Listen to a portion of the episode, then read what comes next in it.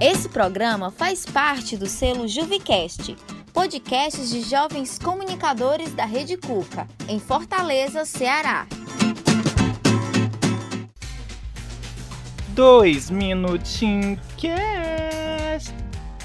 E aí, daqui quem fala é a titia TravaCast, e eu vou te contar como surgiu o movimento anti-vacina em uma das maiores fake news da história da ciência em dois minutos de alguma coisa. Então abre os ouvidos aí. Tudo começou quando, na Inglaterra, o médico Andrew Wakefield publicou um trabalho no famoso periódico Lancet, afirmando que vacinas poderiam causar autismo em crianças, gerando uma onda de medo em toda a população.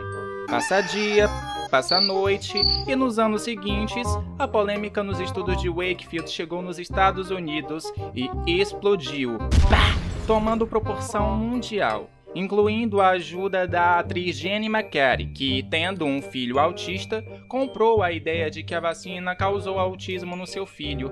E acredite, essa mapoa iniciou uma campanha mundial contra a vacina. É.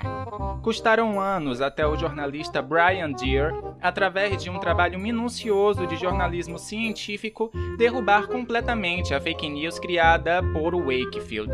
O espertinho do Wakefield recebeu dinheiro de um escritório de advocacia tão espertinho quanto ele para divulgar o estudo fraudulento. Sim, todas as informações no estudo eram falsas o que foi confirmado por um médico que o auxiliou. Wakefield ignorou propositalmente o fato de que seus estudos não provavam nenhuma relação entre a vacina tríplice viral e a causa do autismo. E tudo isso para que o escritório de advocacia que o financiou processasse o laboratório fabricante da vacina e assim ganhassem dinheiro, muito dinheiro.